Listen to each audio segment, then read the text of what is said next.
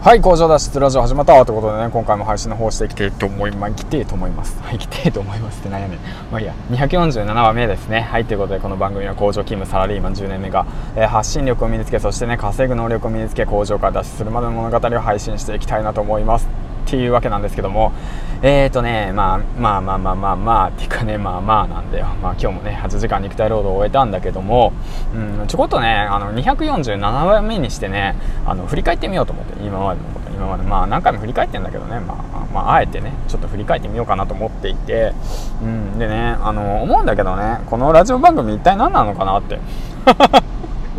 一体何なのかなって思うんだよ。つくづく思うんだよ。なんかさ自分の学びだとかさ言いたいことパラパペラペラ喋ってさ一体それが一体誰のためになるんだよなって、まあ、考えてるんだけど、まあ、最近ねよく考えるようになったんだけどね、まあ、考えなきゃって言ってて考えてるんだけど。結局のところねあれなんだよね。あの僕自身が忘れてしまうから僕がねその何て言うんだろう気づいたこととかあこうしたいなとかこうした方がいいなって思うことをその場その場でその日にその何て言うんだろうログを残してそれを僕が後で聞いてああそういえばそうだったなって言ってあそういえばこんなこと言ってたけど全然やってないなって言ってね振り返るラジオなんじゃないかなと思っていて。まあだからなんだろうなざっくり言ったらうん、だから過去の自分に向けて発信してる、うん、プラスアルファ、まあ、忘れてるその未来の自分に向けて発信してるって感じかなって思った、うん、思いました。はい、うん、そうそうそう。そういうふうに思っててね。最近まあなんでそういうふうに思ってるかっていうとまあいろんなねその情報をね、まあ、僕もまあ収集癖があるんですごいいろんな情報をね取得するんだけどね。まあなんかやっぱノウハウとかねなんかそういうのに関してね全然ね何て言うんだろうな。うん価値がなくな価値がないっていうかまあニーズが薄れてきてんじゃないかなと思っていて、まあ、だからこそねみんな無料でねだからまあだからヒマラヤのさ音声配信の仕方だとかさすごい効率のいい配信の仕方だとかさフォロワー1000人の方法だとかさそういったことをさ販売するわけじゃないですか。無料で販売ってどういうことや？無料でさそうそうそう無料でコンテンツを提供してるわけじゃないですか。じゃあ一体何が求められてるのかっていうことになるんですよ。じゃあ一体何が求められてるのかっていうこと、うん、それについてちょっと考えていきたいなと思っていてだからね何を求められてるかっていうとやっぱその個人個人のね物語なんじゃないのかなと思っていて、まあ、だからそうそう物語。だから、まあ、ちょっと前にも話したんだけども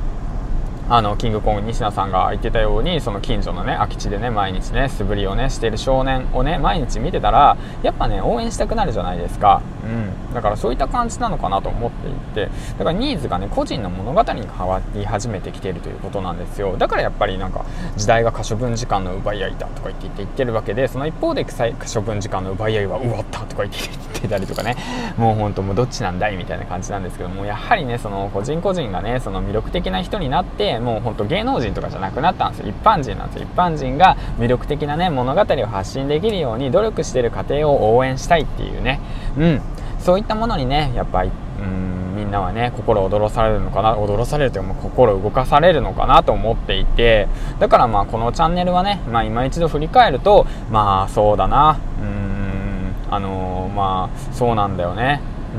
そうなんだよ。どうなんだよ。あの工場勤務10年目でねまあ何も取り柄のなかった人間がねちょこっとね自分の夢を思い出してねまあ、頑張っちゃおうっていう物語ですわ。うん、ということでね、えーと、この先もねあの末永くあの見てくれたら聞いてくれたら嬉しいなと思いますし、まあ、僕自身ね挑戦することはあの続けていくしもうこれはねもう絶対にやめないって決めたんでやめないっていうのはもうその自分が言ったことはね必ず実践する実行する、うん、だからその失敗してもいいんですよ、うん、失敗したらまたやり方を変えていけばいいかなと思ってるんで、まあ、だからその振り返ってね改めて振り返って振り返って振り返って、まあ、今247目か。でまあ音声発信の方を繰り返しやってやってやってやって再生数伸びないな。なかなか伸びないなコメントしてくれないな何なんだろうなって思いながらもね誰が聞いてるのかわからないけれどももう配信を続けるそれはなぜかというとやっぱりその何ていう過去の自分のに言い聞かせたいことあとは未来の自分にまた再確認させてほしい。あとはまあその成長してる過程を皆様に皆様にだよ皆様にだからね応援してほしいなというその願いがあって、うん、それと同時にね僕が挑戦している過程が少しでもねあの聞いてくれる方たちのあのなていうの後押しになればばいいかなとで少しでもね、えーと、仕事つらいなとか、まあ、生きてることつらい大変だなって思ってる方たちにねあのポジティブになってくれるようにねあの明るく楽しく配信をねこれからも続けていきたいなと思いましたということをね振り返りを持っていて振り返りを思いましたというね、えーと、今思ったわけじゃなくてねちょっと前から思ってたんだけどねちょっと言いたくてねあのラジオの方で話したわけなんですけど、うんそれと同時にやっぱり僕自身ね、あのあのみんなの夢を応援したいっていう気持ちもあるのでだから何かしらね僕とその何て言うんだろうな思いっていうかその、ね、方向性がね同じ仲間たちがね現れたら現れたらっていうかまあいたらね、まあ、オンラインサロンの方ではたくさんの仲間たちがいるんですけどもまあそれ以外でもねやっぱりその何て言うんだろうなこれから訪れるであろう出会うであろう仲間たちと一緒にねあの頑張って盛り上げていきたいなと思うんであのぜひぜひねみんなで頑張りましょうということを願いを込めて、えー、と今回はね247話目。あとね3話でキリがいい250話なんだけどね、まあ、ちょっと待てなかったから、うん、配信しましたということでね、うん。まあ、そんな感じで、まあ、コツコツね配信の方をしていきたいなと思います、まあ、今月はね300エピソード目指すと決めたんで、うん、もうとことんね喋り尽くしてやろうかなと思ってます。はいということで銀ちゃんでした。木屋さんの最後いいところ行っていきたいなと思います。えっ、ー、と